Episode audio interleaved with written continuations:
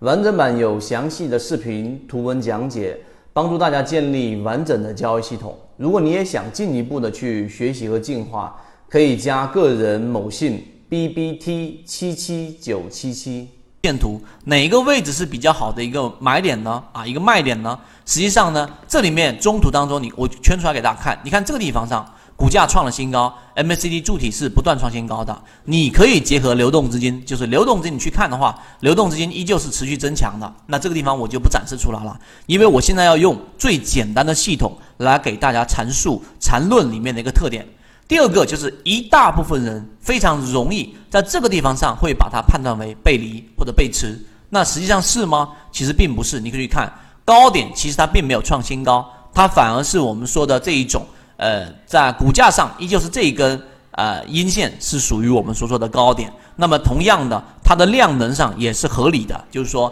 MACD 的十二日均线跟二十六日均线的差值和九日均线的差值实际上是在衰减的。那这个是常规的，因为股价这个在股价上就已经反映出来的这一种呃这一种叫做上方的抛压，在 MACD 也是同样反映的，所以它谈不上是我们所说的背离，反而真正的卖点，也就是我们之前讲控盘的时候也告诉给大家过，真正的卖点是在这个地方上发出的，也就是说这个地方上它的整个我们说的这个量能衰竭的非常非常的明显。你相比于前面这个地方上涨也好，你相比于前面这个地方上涨的 MACD 的这个柱体的这个红色柱体的面积，都是出现了明显的衰竭，是出现了明显的衰竭。所以在这个位置上呢，大家一定要去注意真正的卖点，日线级别的卖点应该是在这个地方上。所以你在日线级别上的操作啊啊，一定要是非常熟练。那么周线级别的背离是在哪里发生的呢？是在这个地方，大家注意看周线级别，这里面我。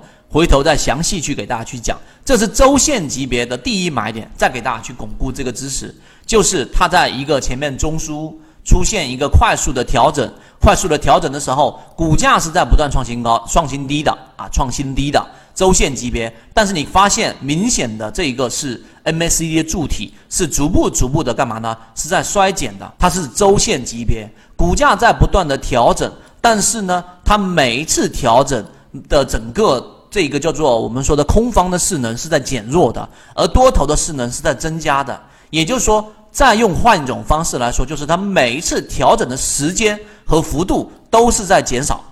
前面是这样的，然后是这样的，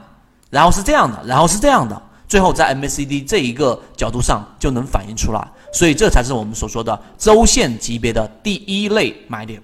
所以作为短差里面，大家要记住。这一个我们前面讲的大级别买入，次级别的卖点卖出，如果它再出现了相应的买点，再进行回补。